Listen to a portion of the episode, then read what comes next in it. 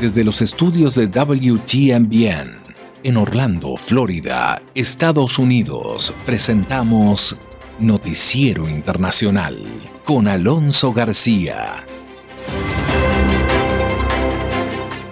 Un cordial saludo y gracias por permitirme compartir con usted estos minutos de noticias con los eventos más destacados de Estados Unidos, América Latina y el mundo. Ya llegamos al día viernes viernes 18 de junio del 2021. Estos son los titulares de la presente edición. Reserva Federal de Estados Unidos apunta a un alza de tasas en el 2023. En Hungría, cientos de manifestantes se reúnen frente al Palacio Sandor protestando contra la ley anti-LGBTQ. ¿Y qué es lo que se dijo más allá de las palabras en la cumbre de Ginebra? Tenemos un completo análisis con expertos en la materia, las actitudes del presidente Joe Biden y su contraparte ruso Vladimir Putin. También enviaron mensajes a una audiencia mundial. Y en Francia los parisinos celebran el levantamiento de la obligatoriedad del uso de mascarilla en el exterior. Entre tanto, en Colombia, un atentado terrorista deja al menos 36 heridos. Y en el Líbano, tiendas cerradas y barricadas en llamas en medio de una huelga general en Beirut. Estados Unidos prepara un proyecto para lo que es la moneda, la implementación de una nueva moneda, el dólar digital. Tenemos todos los detalles al respecto. Además, la nota económica de Leonardo Bunet y por supuesto toda la información deportiva en la voz de Israel Heredia.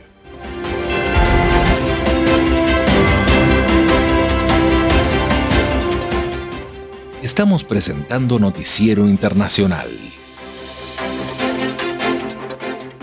Un recorrido por los acontecimientos que son noticia en Estados Unidos, América Latina y el mundo.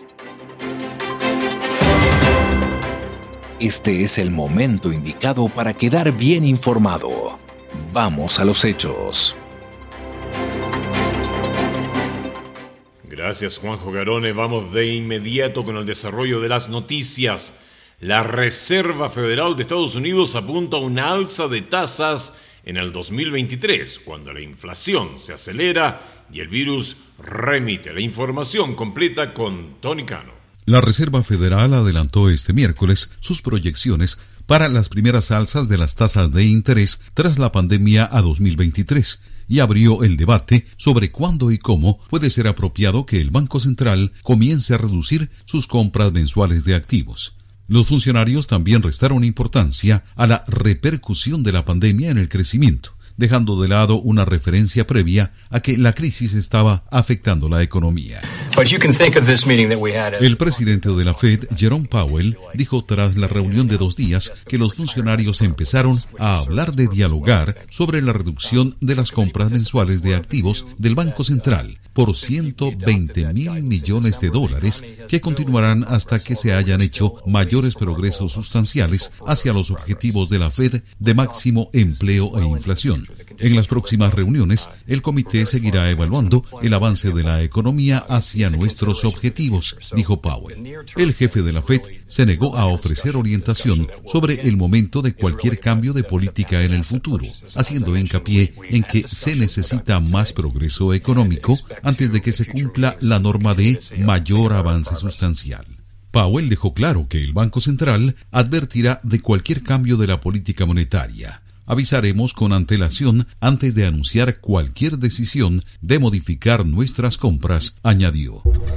Pasamos a Hungría, donde cientos de manifestantes se reunieron frente al Palacio Sándor, en Budapest, después de que el gobierno húngaro aprobara una ley que prohíbe la promoción de contenidos homosexuales en centros educativos y televisión infantil. La legislación que equipara los contenidos LGBTQ con el abuso infantil cuenta con el apoyo del actual primer ministro Víctor Orbán y su partido, que ha aprobado varias leyes anti-LGBTQ entre ellas el fin del reconocimiento legal de las personas intersexuales y transgénero en mayo del 2020 y la prohibición de la adopción por parte de parejas del mismo sexo tras una enmienda a la Constitución en diciembre de dicho año. La legislación se produce antes de las elecciones del 2022. Pasamos ahora a lo que es el análisis de la cumbre de Ginebra, más allá que las palabras. Las actitudes del presidente Joe Biden y del presidente Vladimir Putin también enviaron mensajes a la audiencia mundial que siguió paso a paso lo sucedido en la cumbre. Laura Sepúlveda, corresponsal de Ginebra en Suiza, consultó con expertos sobre el impacto histórico de la esperada reunión. Más allá de los pasos conjuntos concertados en el ámbito diplomático, nuclear y de seguridad cibernética, los expertos consultados por La Voz de América analizaron la perspectiva histórica de los anuncios y lo que el lenguaje corporal de los mandatarios expresaron al mundo desde su cumbre en Ginebra. Para Scott Ross, experto en descifrar el significado de la comunicación no verbal, el peso de lo que ambos líderes llevan sobre sus hombros es evidente. Ambos parecen abiertos a lo que está sucediendo y a hablar entre ellos, pero estamos viendo dos maneras distintas de sentarse. Cuando miramos a Putin sentado allí, lo que está haciendo no muestra arrogancia, pero está casi agresivo porque luce tan abierto. Por otro lado, se ve a Biden, que toma el aire del viejo estadista, se ve muy relajado, sus manos están enfrente de él. Sus diferencias son claras como ellos mismos lo destacaron en sus conclusiones, pero el experto en política de Brookings Institution, Darren West, asegura que es mucho más sencillo evitar malos entendidos y trabajar en pro de una buena relación cuando hay conversaciones frente a frente. Creo que el mayor desafío es que los dos países tienen intereses estratégicos muy diferentes. Tengo la impresión de que básicamente plantearon una serie de temas, pero no alcanzaron mucho. La única excepción a eso parece estar en el área de las limitaciones de armas nucleares, donde los dos países han acordado, como se anunció anteriormente, continuar con el tratado actual por otros cinco años. Los expertos destacan que los logros no pueden ser contados en este caso a partir de compromisos adquiridos, sino de la posibilidad de que haya diálogo y de que se inicie un camino de trabajo entre las dos naciones. Y en Francia los parisinos respiraron profundamente ayer jueves en las calles de París luego que se levantara el uso obligatorio de mascarillas por la pandemia del COVID-19. Hasta ahora estamos contentos de que al menos podamos liberarnos de eso. Esperamos con impaciencia lo que siga, comentó Frank, un vecino de la zona. Junto con el levantamiento de la obligatoriedad de las mascarillas, el domingo por la noche también se levantará el toque de queda de las 10 de la noche. Por ahora las mascarillas siguen siendo obligatorias donde no se pueda respetar el distanciamiento social, como en las colas, las filas, los mercados y otros lugares concurridos. Se siente bien no tener que llevarla más, fue la expresión de uno de los residentes locales. Pasamos a otro ámbito de la noticia. En Colombia al menos 36 heridos dejó una explosión de un coche bomba en una base militar ubicada en Cúcuta, ciudad colombiana fronteriza con Venezuela. Jair Díaz tiene la información desde Bogotá. Así explotó la tarde del martes un coche bomba dentro de un batallón militar en Cúcuta. ¿Un carro bomba fue o qué? Una camioneta blanca, Toyota, entró con dos individuos a las 3 y 10. Esta camioneta tuvo una primera explosión. A las 3 y 12, una segunda explosión de la misma camioneta. El presidente Duque rechazó este atentado terrorista y señaló que en las instalaciones de la base militar estaban presentes militares estadounidenses. Amigo, ¿están bien? Mi solidaridad a nuestro ejército nacional por este ataque cobarde, miserable, que se ha perpetrado el día de hoy contra su personal, contra las instalaciones y también a militares que prestan asistencia y colaboración en nuestro país provenientes de los Estados Unidos. A través de su cuenta de Twitter, la Embajada de Estados Unidos en Colombia informó que los militares de su país están fuera de peligro. Un reducido número de militares estadounidenses se encontraban en la base militar colombiana en Cúcuta, realizando un entrenamiento con una unidad colombiana en el momento de la explosión. Todo el personal de Estados Unidos ha sido verificado y no hay reportes de heridos serios. Los heridos fueron trasladados en ambulancias a diferentes hospitales. Las autoridades atribuyen la explosión del coche bomba a las guerrillas del ELN y a grupos disidentes de las FARC. Las autoridades confirmaron que el FBI apoyará las investigaciones por este atentado en Colombia. Nos vamos a el Líbano, en donde manifestantes salieron ayer jueves a las calles de Beirut durante una huelga general nacional para condenar la política económica de las autoridades del Líbano. La multitud se congregó frente al Sindicato General de Trabajadores que convocó a la huelga. Varios soldados vigilaron la protesta. Las calles de la ciudad permanecieron vacías y las tiendas cerradas. Algunas carreteras fueron bloqueadas por contenedores en llamas que habían sido volcados por los manifestantes. Es todo un problema, no pedimos que bloquee las carreteras. Somos pacíficos y civilizados. Nuestro objetivo no es atacar, pero nuestro objetivo es dirigir las cosas, subrayó un residente local hablándole indirectamente al gobierno del país. Debido a la falta de un gobierno en pleno funcionamiento en el Líbano desde el año 2020, el país está sufriendo una enorme crisis financiera. Según el Banco Mundial, es una de las peores crisis financieras y económicas en todo el mundo en 150 años. En las últimas semanas el país casi se ha quedado sin combustible, medicamentos y ha sufrido múltiples cortes de energía. vamos a Estados Unidos, en donde la Reserva Federal de Estados Unidos trabaja en la implementación de una nueva moneda, el dólar digital. El plan, celebrado por algunos que ven facilidades en su eventual uso, despierta también preocupación en materia de privacidad para otros. Laura Sepúlveda habló con expertos sobre los elementos a favor y en contra de esta posible opción. Una billetera virtual. Así definen los expertos la posibilidad de que tengamos dólares digitales, una moneda que si bien no podremos ver físicamente, sabemos que está en nuestro bolsillo. El economista Andrés Moreno destaca sus beneficios. Si logramos que el dólar, por ejemplo, sea digital y tenga, hayan monederos digitales con dólares, tú puedes viajar con ese monedero y puedes hacer que esas transacciones pequeñas que te cuestan tanto, sea mucho más fácil hacer transacciones en otros países sin necesidad de incurrir en mayores costos de cambio. Costos que explica son perceptibles en el cambio de una moneda a otra o en cobro de transacción de un banco.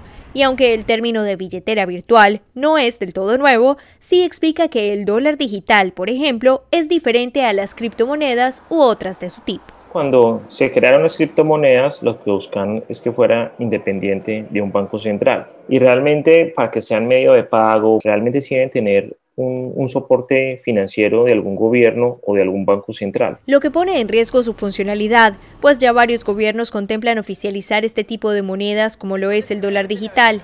En Estados Unidos ha generado dudas en materia de privacidad, factor que cuestiona el profesor de finanzas de la Universidad de Illinois, Charles Kemp. Si pensamos en la privacidad como una parte importante de la historia de la cuestión, ¿queremos privacidad del gobierno o queremos privacidad de otras empresas? ¿Queremos que Apple también conozca mi información? Con lo que busca evidenciar que con la digitalización que ya utilizamos estamos aportando altas cantidades de información privada, por lo que los expertos destacan que más que factores en contra, existen ventajas que incluso podrían ser aprovechadas por personas aún no bancarizadas. Nos vamos ahora a la nota económica con Leonardo Bunet. El número de estadounidenses que solicitó subsidio por desempleo se incrementó la semana pasada por primera vez desde abril, a pesar de la evidencia generalizada de que la economía y el mercado laboral se están recuperando constantemente de la recesión pandémica.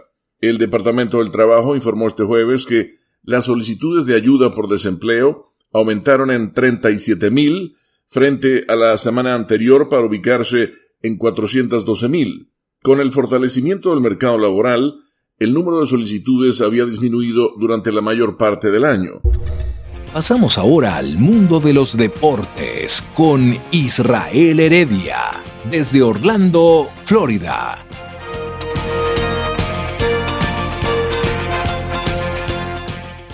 Sigue avanzando el desarrollo de la Eurocopa de Naciones en donde la selección de Italia ha conseguido su segunda victoria 3 por 0 ahora ante la selección de Suiza y se encumbra como uno de los super favoritos para conseguir el título o al menos estar dentro de los semifinalistas por lo que se vio en el fútbol que practica el equipo dirigido por el técnico Roberto Mancini. Un equipo muy inteligente en la marca que sabe defender su arco, que maneja muy bien el medio campo con buenas salidas por las puntas y además con delanteros que en el momento de invocarla no dudan de su potencial. Entre tanto, la selección de Gales ha derrotado dos goles por cero a Turquía, mientras que Rusia consigue la primera victoria al ganarle 1 por 0 a Finlandia. Uno de los partidos quizá más esperados de la fecha es el que iba a disputar Bélgica contra Dinamarca. El equipo de Bélgica logró una victoria 2 a 1 con goles de Hazard al minuto 55 y de Bruyne al 70 frente al único gol anotado por Poulsen, quien sorprendió a Bélgica y al minuto 2 con gol de Camerino se alzaba con la victoria parcial. A la postre, Bélgica impuso su categoría, impuso su buen fútbol y con jugadores de alto nivel logró la victoria 2 a 1. Esto dentro de ese partido que obviamente es de los más que interesaba para lo que significa la fanaticada del fútbol en el mundo, que son muchos, no solamente en Europa, están pendientes de la Eurocopa de Naciones, sino también en esta parte del continente. En noticias del baloncesto de la NBA, el equipo de Atlanta derrotó a Filadelfia 109 a 106 en una noche en donde Treo John volvió a ser figura para el equipo de los Hawks que consiguiera 39 puntos, un rebote y 7 asistencias. Joel Embiid, por su parte, fue el máximo anotador de Filadelfia con 37 puntos, además con 13 rebotes. Ahora la situación está tres partidos para Atlanta, dos para Filadelfia y está el equipo de los halcones a un puntico nomás, a un solo partido de ir a la final. En otro compromiso, Los Ángeles Clippers derrotaron 119-111 al Jazz de Utah. Y hay sorpresa porque para muchos el Jazz era el archi favorito para llegar a la final. Sin embargo, Paul George ha logrado un momento importante para los Clippers y anotó 37 puntos, 16 rebotes y 5 asistencias. En la victoria, repetimos, 119 para Clippers, 111 para el Jazz de Utah. En otras informaciones, el defensa central ex Real Madrid, Sergio Ramos, se ha despedido entre lágrimas de su equipo merengue en un emotivo acto de homenaje donde tras las palabras de cariño del presidente Florentino Pérez y escoltado por los 22 títulos que ha conquistado en 16 temporadas, admitió que uno nunca está preparado para decir adiós al Real Madrid y que es un hasta luego. Ha llegado uno de los momentos más difíciles de mi vida, uno nunca está preparado para decir adiós y de la mano de mis padres, de mis hermanos, con 19 años era solo un niño y hoy tengo una maravillosa familia con mi mujer y cuatro hijos, inició en un discurso de despedida muy emocionado. Ramos mostró agradecimiento al club, a la afición madridista y a todos los empleados que le han acompañado en el camino. Añado 22 títulos como mucho esfuerzo, sacrificio, dedicación y profesionalidad que requiere el Real Madrid. Bueno, esto, las declaraciones de un jugador que en un momento creíamos que iba a renovar su contrato. De hecho, el Real Madrid le ofreció dos años de contrato y un sueldo rebajándole el 10% de lo que ganaba antes. El jugador se demoró en aceptar esta oferta y cuando dio el sí, ya el Real Madrid le dijo lamentablemente el plazo terminó y ya retiramos el ofrecimiento. Esto lo que pasa en el maravilloso mundo de los deportes. Señoras y señores, hasta aquí la información deportiva. Les acompañó con mucho gusto su amigo de siempre, Israel Heredia. Llegamos así al término de la edición de este día viernes 18 de junio del 2021. Nos volvemos a juntar acá en este espacio el próximo lunes. Esta ha sido una producción de la WTMBN. Nuestro agradecimiento al Broadcasting Board of Governors por el apoyo dado con corresponsales en los lugares de los hechos. A nombre de todo el equipo de Noticiero Internacional, a nombre de Israel Heredia, quien trae las noticias del mundo de los deportes, y de su servidor, Alonso García Puentes, le deseamos un maravilloso viernes y un extraordinario fin de semana. Cuídese mucho.